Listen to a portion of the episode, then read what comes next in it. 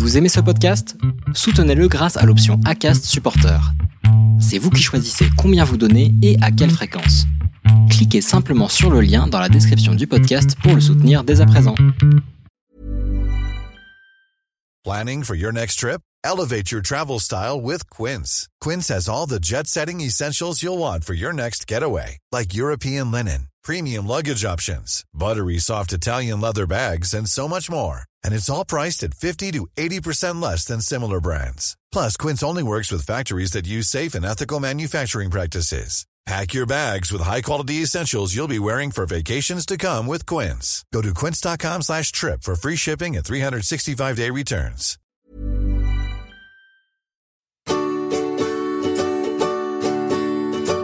Over the clouds,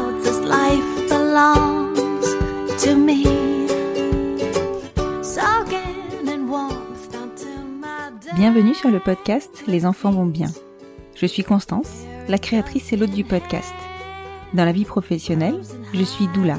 J'accompagne les futures familles dans la parentalité, mais ma vraie vie, c'est surtout celle de maman de quatre petites filles qui ont la chance d'avoir deux mamans.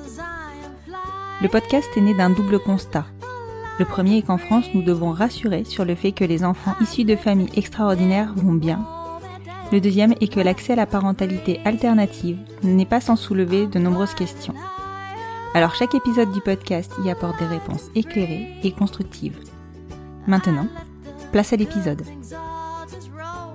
Vous écoutez un des épisodes de la série dédiée à la Saint-Valentin du podcast Les enfants vont bien. Nous nous retrouvons cette semaine pour 8 épisodes spéciaux qui courront jusqu'au mardi 21 février. Ces épisodes me mettent toujours dans un good mood très contagieux d'ailleurs, tant ils sont vraiment plaisants à enregistrer. Oui, parce qu'après les enregistrements, je les raconte à Aude. D'ailleurs, il faut que je vous relate comment les filles ont découvert les podcasts à la maison. Lors de chaque trajet en voiture, surtout en montagne, nous devons trouver à les occuper pour éviter qu'elles ne soient malades. Il y a trois ans, on a eu l'idée de leur diffuser des podcasts, mais à l'époque, peu étaient destinés aux enfants. Alors on a pioché ici, dans les épisodes de la Saint-Valentin. Et elles ont adoré. Et le mot est faible. Du coup, maintenant, pour elles, un podcast est quasi un conte de fées. Elles en réclament tout le temps et râlent quand celui que nous leur choisissons ne correspond pas à leurs attentes. Cette année encore, les épisodes sont pleins de rebondissements, de facéties de la vie, de moments uniques et hors du temps. J'ai hâte qu'elles découvrent cette nouvelle saison sur la route des vacances. Je ne vous en dis pas plus et laisse la place à mes invités. Je vous souhaite une bonne écoute.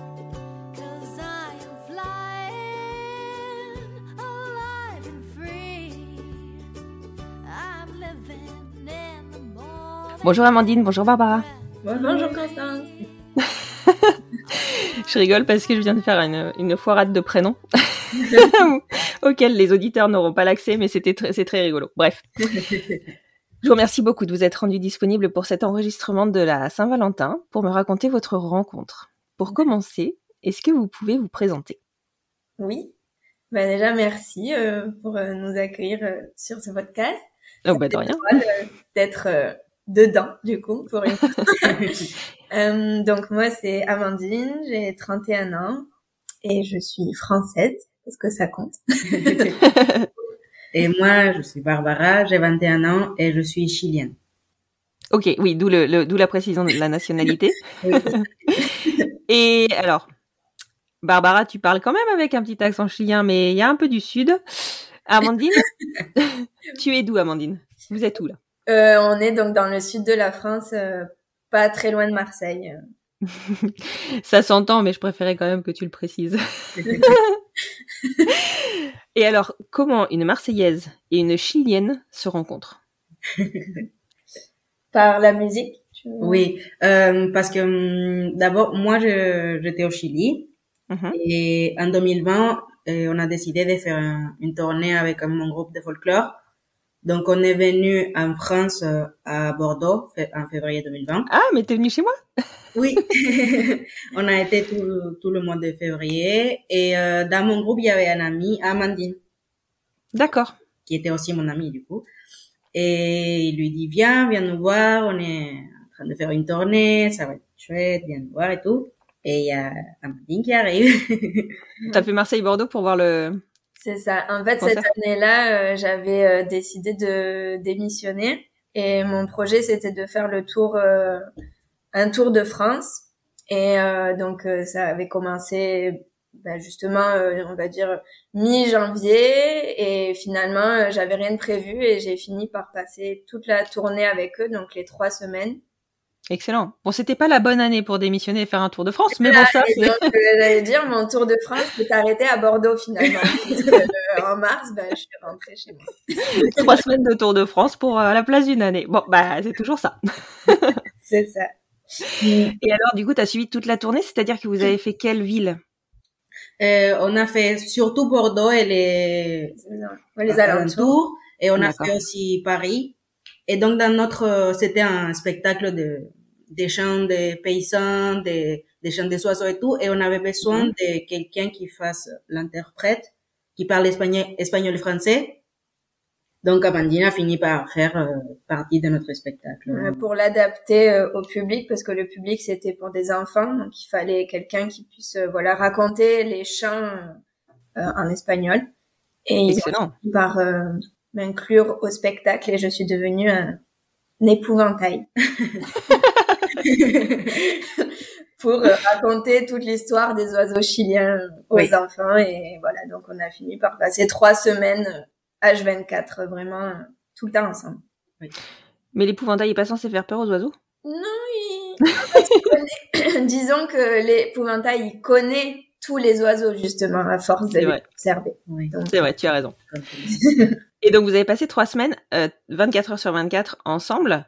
Est-ce que, enfin, comment vous avez capté qu'il y avait quelque chose qui se passait entre vous? Bon, comme nous tous, on finit par capter, hein, mais. Alors justement, ça c'est, on va dire, le, le cœur de l'histoire. Euh, c'est-à-dire que moi, j'ai rien capté, justement, parce que euh, j'avais jamais été avec une femme avant, et la question, je ne me l'étais jamais posée du tout. Enfin, j'avais jamais eu de question.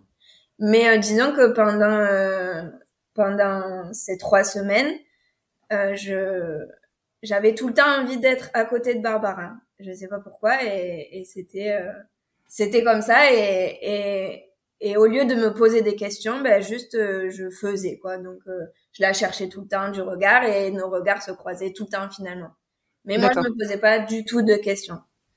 Et oui, et de mon côté, moi, moi oui, je j'avais été déjà avec des filles et tout, uh-huh. mais euh, je voyais Amandine comme, un peu comme euh, comme quand on regarde des actrices dans le film, là, pas du tout possible. Elle était comme, elle, je pense que parce que normalement, j'ai l'impression qu'on peut sentir quand les personnes vont être aussi intéressées ou des choses comme ça, mais comme elle était pas elle savait pas encore peut-être. Euh... J'étais pas au courant moi. Oui, je pense que l'information euh, ne pouvait pas être communiquée. Oui, je pense que moi, moi je le sentais pas et aussi euh, dans ce groupe il y avait des, des enfants et tout et donc tout le monde rigolait et on disait ah Amandine et, et notre amie sont ensemble parce qu'elle elle était venue le voir et Je pensais que j'étais peut-être voilà avec euh, mon amie en question. Ouais, mais moi je la trouvais très belle et moi moi aussi je voulais être tout le temps avec elle. On rigolait tout le temps, on marchait ensemble parce qu'on a beaucoup marché parce qu'en plus de faire la tournée, on faisait du tourisme. Et mm-hmm. On se cherchait tout le temps, on marchait ensemble, on, on, parlait, on parlait, on parlait. Mais de mon côté, moi, j'ai pas eu euh, le l'action de la chercher parce que j'étais sûre que ça allait pas arriver en fait. Oui. Pas, non, non. T'as pas pris le risque. On cherchait beaucoup. Et voilà. Ouais. Donc en fait, on l'a compris euh, quand elle est repartie au Chili et qu'on était chacune dans nos confinements respectifs et que oh my God, avait euh, que du temps pour parler, parler, parler et que enfin, comme j'ai dit, euh, que mon cœur se connecte avec mon cerveau et que je comprenne un petit peu et qu'au au fur et à mesure de nos conversations à distance, euh, on se rende compte que quand on était à Bordeaux ensemble, ben à ce moment-là, il y en a une qui avait ressenti ça et finalement l'autre, elle avait ressenti pareil, mais sans pouvoir l'exprimer en fait. Et au mhm. fur et à mesure, on se, on se re-racontait ce qu'on avait vécu et c'est et au niveau des émotions, c'était la même chose partagée, sauf qu'on se l'était pas oui, on l'avait pas dit. Ah oui. Ouais, voilà. Ah, ouais, Et, et, alors, comment ça se passe quand en 2020 on est confiné à peu près tout le temps, que les frontières sont fermées pour créer, bah, pour créer une histoire en fait? Enfin, il y a que le virtuel. C'est ça. Mais, en plus, moi, euh, donc dans dans ma, dans mon année où je devais faire donc le Tour de France en octobre, j'avais aussi déjà prévu de partir au Chili avant de les rencontrer, avant de rencontrer le groupe, parce que j'avais déjà des amis là-bas. Et euh, donc euh, j'avais mes billets, tout ça. Donc en fait, on, on se parlait à distance en, en pensant qu'en octobre, euh, j'arrivais au Chili de toute façon.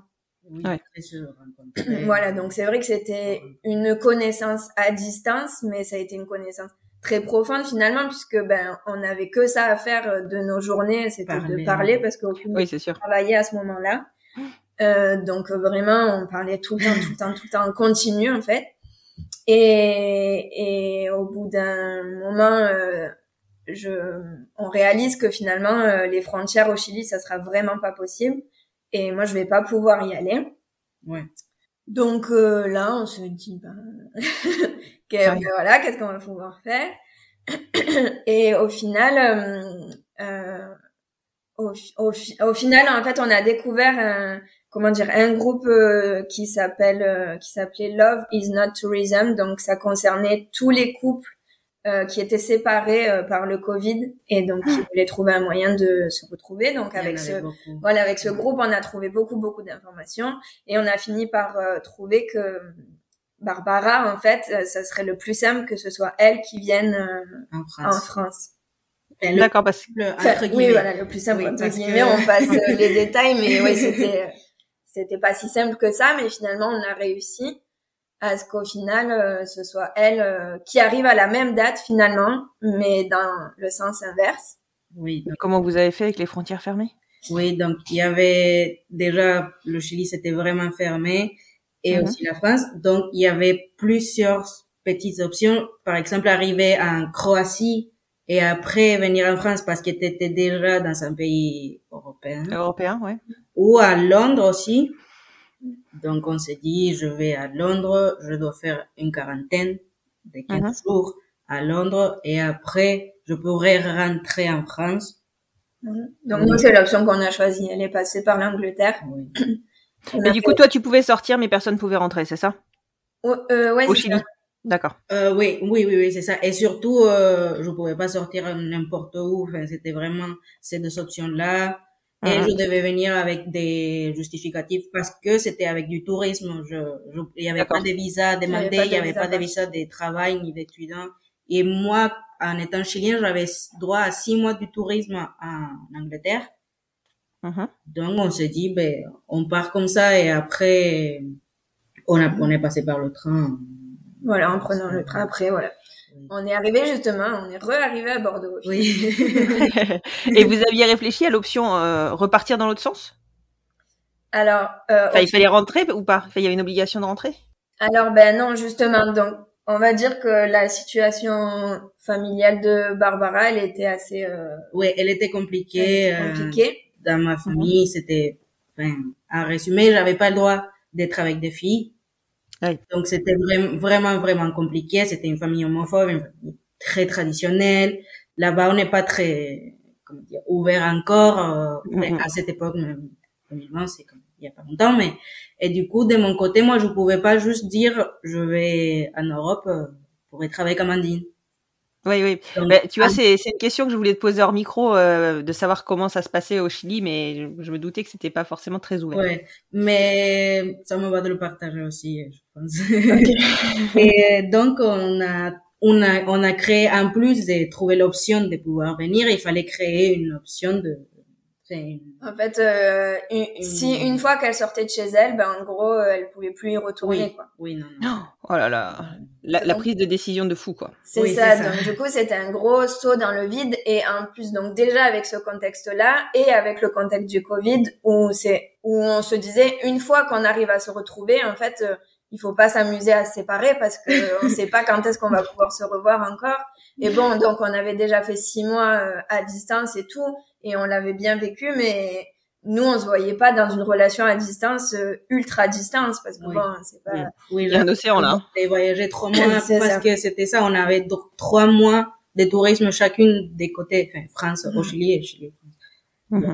Donc, euh, au final, euh, avant de partir, avant de partir, on, on s'était dit, ben alors, euh, ben bien, on se marie. Quoi. ah ouais. ça... Bah, on va se retrouver pour les enregistrements des demandes en mariage. Hein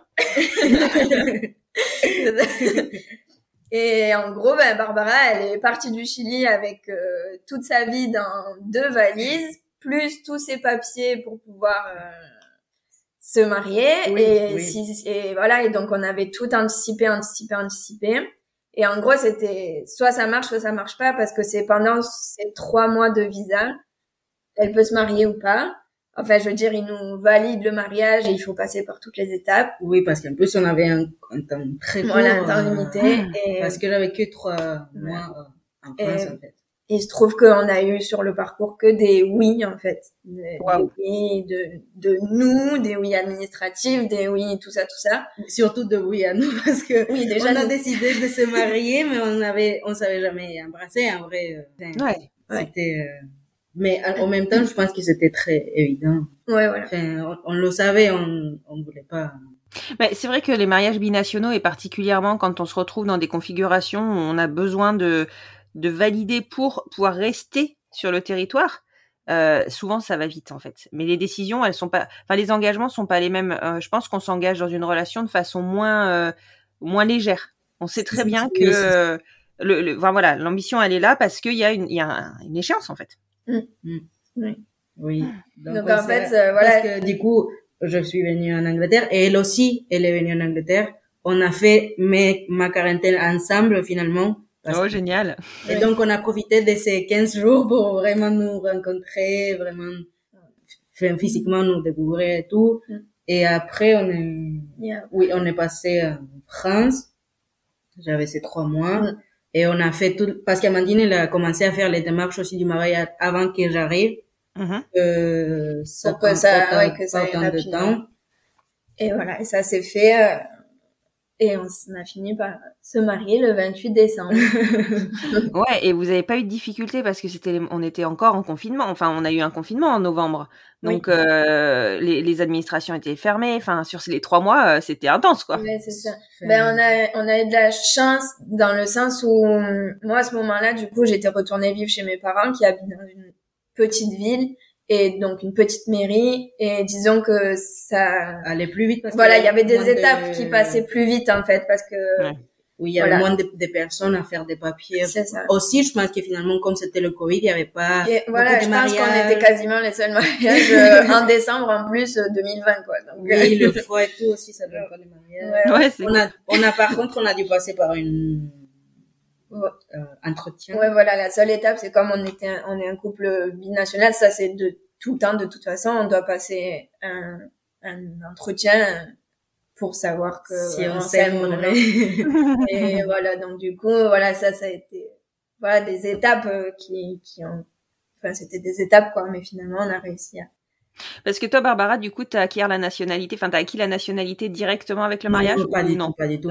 C'est que ce que j'allais euh, obtenir, c'était un an de visa, mais en plus de se marier, je devais passer des, des journées d'appel. comme des, oui. Oui, comme des journées d'appel, donc venir dans une dans un organisme, organisme et apprendre des choses sur la France, sur la la santé, le travail, euh, la retraite, comme vraiment comme une, grosse information, passer mhm. un peu des tests de la langue. Moi, je parlais pas du tout, mais oh. c'était quand même euh, le, le, premier, le tout premier niveau. Le tout premier niveau. Et après avoir passé ça, je pouvais euh, demander de renouveler cette, cette première année de visa mais j'ai pas eu encore euh, la nationalité. C'est pas juste tu te maries et t'as tous les papiers. Il faut. Là, j'ai eu donc c'était 2020, 2020, 2021, j'ai eu toute cette année. Après, il fallait renouveler, donc j'ai eu 2022, 2024, j'ai eu deux années. Donc mhm. là, à la fin de 2023, je dois redemander pour deux années ou pour cinq années, mais ça me donnerait, ça va pas me donner une nationalité. D'accord. Si je veux la nationalité, il faut que je passe tout un, un procès différent et que c'est beaucoup plus loin, beaucoup plus long et beaucoup plus difficile. Il n'y a pas un moment où en fait tu peux l'acquérir du fait du temps où, es resté, où tu es avec euh, Amandine? Non, et même même si je si je vis ici depuis 50 ans, je en tout pas cas, ça voilà, c'est pas automatique. Il faut passer quand même euh, des, des tests et des prouver que tu as le droit d'avoir une nationalité française ou D'accord, ok. c'est que, c'est que j'ai comme droit, ce qui est bien du coup, c'est que je peux avoir la. Oui, après elle a tous les droits. Oui, comme comme si si j'étais française mais sans la nationalité finalement, c'est-à-dire que je peux pas voter par exemple, mais je peux travailler sans problème, je peux étudier sans problème, je peux avoir la sécurité, tout ça. oui. Ok, ok, ok. Et Amandine, tout à l'heure, tu as, as mentionné tes parents. Comment est-ce qu'ils ont vécu, eux, ce mariage euh, surprise? Eh ben, très bien, finalement. Euh, oui, de ton côté, c'était... Ouais, de mes parents, en tout cas, euh, je... Je leur ai... Alors, au début, je voulais garder un peu l'information. je disais, ben, il y a Barbara qui va venir, c'est bon. Et, mais je voulais pas dire de suite qu'on allait se marier parce que je me disais, mais ils vont dire que... Il y, a vraiment quelque chose qui va pas, quoi. Mais bon. Donc, je gardais le plus possible l'information et puis, euh, et en fait, moi, j'arrive pas trop à garder les informations, justement. c'est pas mon fort. Donc, un jour, euh, en discutant avec mes parents, euh, elle insistait un peu, ma mère, elle dit, mais elle va faire comment après pour rester et tout. Et puis là, bon, je commence à avoir un sourire et je dis, bon, ben, en fait, euh, voilà, on va, on va se marier, quoi. Et puis mon père, il dit, ben, je le savais de toute façon. mais attends, mais t'imagines le trajet qu'ont dû faire tes parents? Ils ont découvert que tu étais avec une fille et que t'allais te marier d'un coup d'un seul, en fait. Ouais, c'est ça. C'est ça. En gros, euh, je leur ai, je leur ai annoncé vraiment euh, au, au fur et à mesure. Enfin, dès que, enfin ouais, au fur et à mesure que c'était clair pour moi, je leur disais. C'est vrai que j'ai j'ai toujours eu enfin j'ai j'ai des fois fait des des choix de parcours qui étaient un peu hors parcours justement. Mm-hmm. et ils m'ont toujours accompagné pour ça. Et ben là euh, c'était encore une étape dans le parcours. C'était assez atypique mais mais ouais ils nous ont vraiment bah, plus qu'accompagné puisque pendant quand même euh, cinq mois je pense on a habité encore chez eux. Six mois peut-être. Voilà ils nous ont nous ont accueillis, tout ça. Donc euh, voilà, ils étaient, ils nous ont, ils ont partagé avec nous euh, nos décisions et, et la joie de notre. Ouais, la joie aussi. Donc c'était. Ah, c'est super. Franchement, c'est c'est une super belle histoire de rencontre. C'est magique. Franchement, vous me faites commencer ma matinée là. Ouh Pleine de good vibes. Mais en tout cas, je vous remercie beaucoup. Je pense qu'on sera amené à continuer à se raconter des choses avec grand plaisir en tout cas. Et puis, on va passer la, la main à notre couple. Super, merci beaucoup. Merci. merci à vous.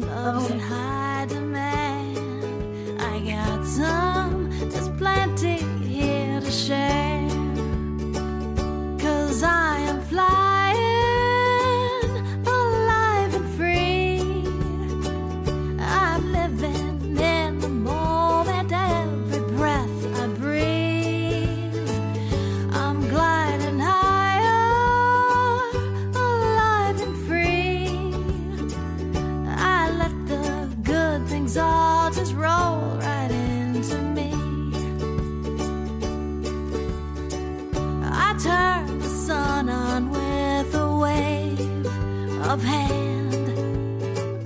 Imagine life is under.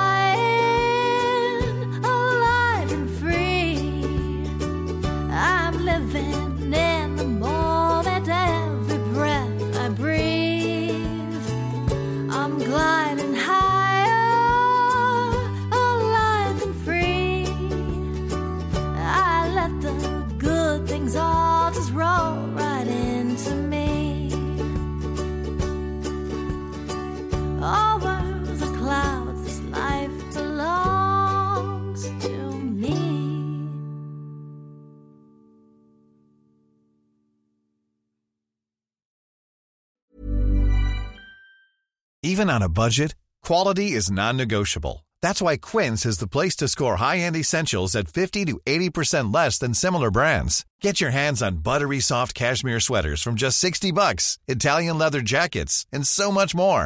And the best part about Quince, they exclusively partner with factories committed to safe, ethical, and responsible manufacturing. Elevate your style without the elevated price tag with Quince. Go to quince.com slash upgrade for free shipping and 365-day returns.